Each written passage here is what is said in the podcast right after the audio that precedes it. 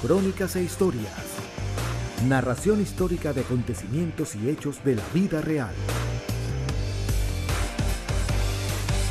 Miojin, la isla que nació y murió en cinco días.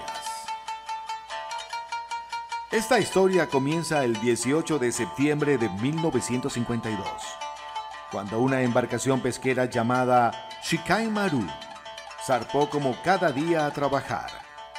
La embarcación estaba compuesta por experimentados pesqueros que realizaban su trabajo cerca de las islas de Izu. Sobre las 9 y 20 de esa mañana, los pescadores notaron una pequeña explosión que provenía del fondo del mar. Acto seguido, una nube de humo y azufre comenzó a salir del agua expulsando bolas de fuego. Algunas de esas bolas alcanzaron el barco, pero consiguieron apagarlas rápidamente con agua. La lava comenzó a brotar del mar y a solidificarse debido al contacto con el aire, dando lugar a una nueva isla volcánica en menos de una hora.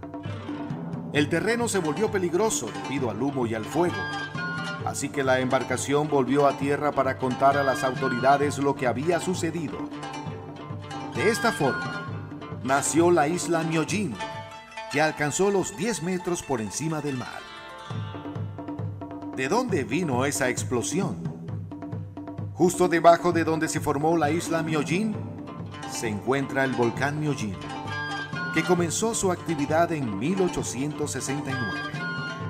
Ese día se produjo la mayor explosión que hay registrada de ese volcán, dando lugar a la nueva isla volcánica. El 23 de septiembre, solo cinco días después, una embarcación llamada Kayo Maru número 5, enviada por el Departamento Hidrográfico de la Agencia de Seguridad Marina, fue a estudiar la zona. Ese mismo día, el mar engulló la nueva isla y la embarcación Kayo Maru con ella, sin dejar ningún rastro. Ninguno de los 31 tripulantes sobrevivió incluyendo los nueve científicos que formaban parte de la tripulación.